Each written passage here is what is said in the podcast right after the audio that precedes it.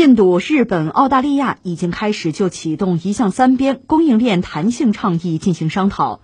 报道称，在新冠肺炎疫情冲击全球经济的背景下，为摆脱对中国供应链的依赖与抗衡中国，一个组建印度、日本、澳大利亚供应链联盟的计划正在酝酿当中。报道指出，这项协议率先由日本提出，并且已经初具雏形。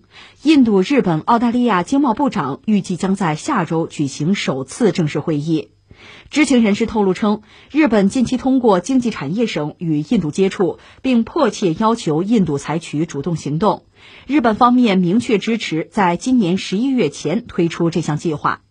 消息人士称，印度政府正非常审慎地考虑这项提议，尤其考虑到中印边境冲突事件。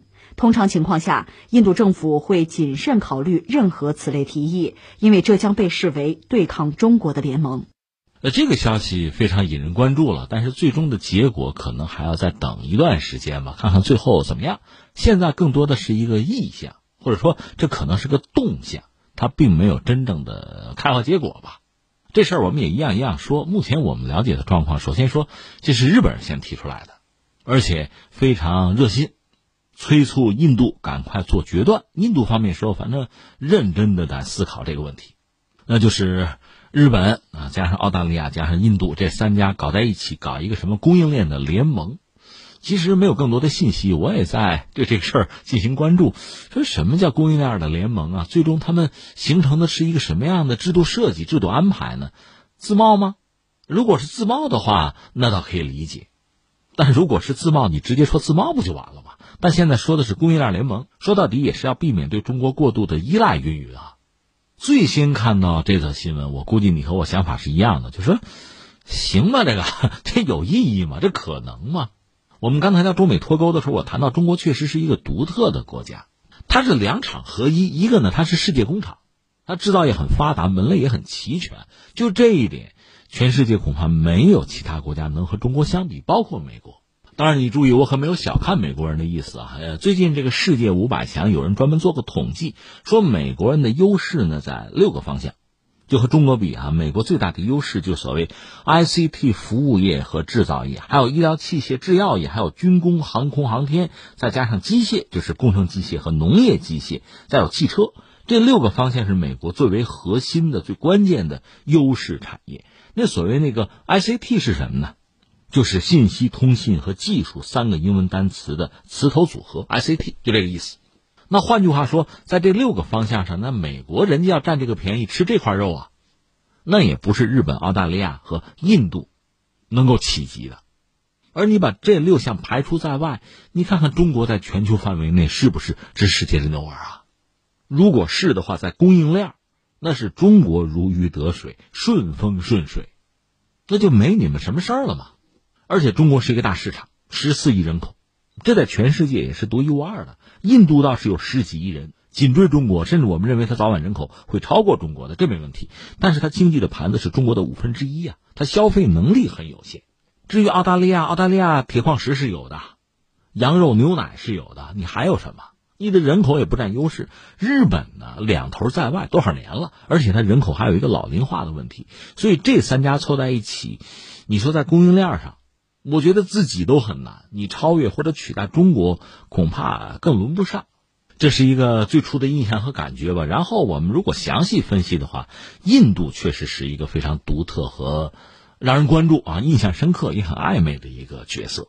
我们知道，印度前段时间和中国有边境的这个冲突吧，然后呢，对中国的企业、对中国的产品和服务接连下狠手、下黑手。对比澳大利亚和日本呢，印度似乎对中国做的更多。力度更大，但另一方面，印度恰恰还有这一面哈。我查了一下，比如说，印度他自己承认，它的一系列原材料，比如原料药、呃基础化学品、化肥，包括关联的一些部件，像汽车、像这个耐用品，对中国的进口依赖是非常之高的。百分之二十的汽车部件，百分之七十的电子元器件，百分之四十五的耐用消费品，百分之七十的原料药，百分之四十的皮革制品，都是来自中国。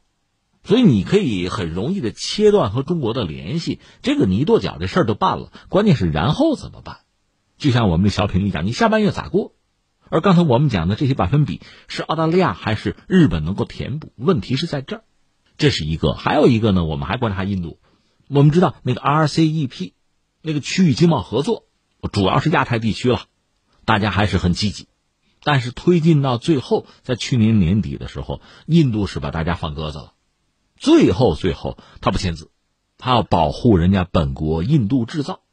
所以现在呢，刚才我说了，我就没搞明白，这个澳大利亚加上日本这俩是发达国家，还有印度这三家凑在一起搞个什么供应链的联盟，它最终的指向是什么？到底是什么？难道是自贸区吗？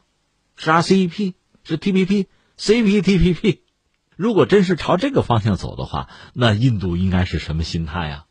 还是把你本国市场拱手让给两个，这算区域内区域外啊？发达国家咬了牙不加入 RCEP？最后再和澳大利亚和日本的这个所谓供应链联盟里晚节不保，这是他想要的东西吗？这不成全了日本吗？于自己又有什么好处呢？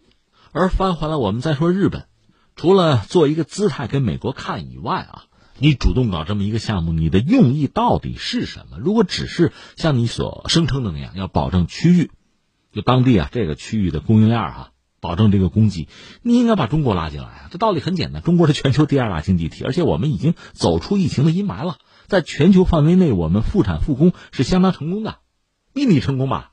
你把中国屏蔽在外，我们说了，除了给美国那方面一个姿态以外，你难道不是想趁机进入人家印度的市场吗？人家印度审慎评估，难道没有道理吗？所以这是我们说，大家各自有小九九吧。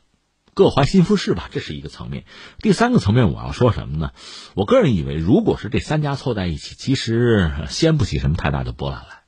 但是呢，呃，有两点值得我们关注。一个是什么呢？他会不会拉其他的成员再进来？比如说拉美国进来，再比如说拉东盟、东南亚的国家进来，这样形成一个把中国排除在外的区域的一个啊，最终可能还是指向自贸了。其实 CPTPP 也未尝没有这个职能，只不过美国不进来罢了。那至于印度人到底什么心情啊？估计也就没有人关注了。就这是一种可能性，也是值得我们警惕的一个方向。还有一个是什么呢？你看啊，呃，奥巴马时代曾经嚷嚷这个亚太再平衡，重返亚太。到特朗普的时候呢，亚太这个概念恐怕也小了。如果想用亚太圈定中国，圈不住了。所以特朗普搞了一个新概念，叫印太。就是印度洋和太平洋啊，拿这个框圈中国倒是能够圈得住，而这里面几个关键的节点吧，就是下围棋落子儿，日本确实算一个，另外呢，澳大利亚、印度确实都可以算是落子儿，所以这三家凑在一起，是不是也有呼应美国这个印太战略的意味在里边？除此之外呢，还有一些因素我们要考虑，一个是后疫情时代传统的全球的这个产业布局啊，确实出了一些问题，出现了挑战。会出现这种区域化的本土化的新特点、新风潮，你要让我理解有点割据的意思吧？就区域的色彩更浓。当然，在这个区域之中吧，是有一个主导国家，大家是依附于他、衬托他，还是有什么样的合作或者竞争的方式啊？总之，这种区域化的多极化的格局应该会出现。再有就是什么呢？你看前两天我们关注日本在南鸟岛，在海底。捞这个金属矿啊，另外你比如说土耳其，在东地中海，他谋求自己的这个石油和天然气的利益，他几乎得罪了地中海沿岸所有国家，那也在此不惜。这还是一个区域性的行为吧？它引起的是区域的、就地缘的格局的变化，或者说骚动，这在未来恐怕是一个常态。那么这三家日本、印度、澳大利亚，在中国周边。他们兴风作浪，当然对我们维护我们的权益、维护区域的稳定可能形成新的挑战。这就不是一个经贸的问题，不是一个供应链的问题了，这个反而更值得我们警惕。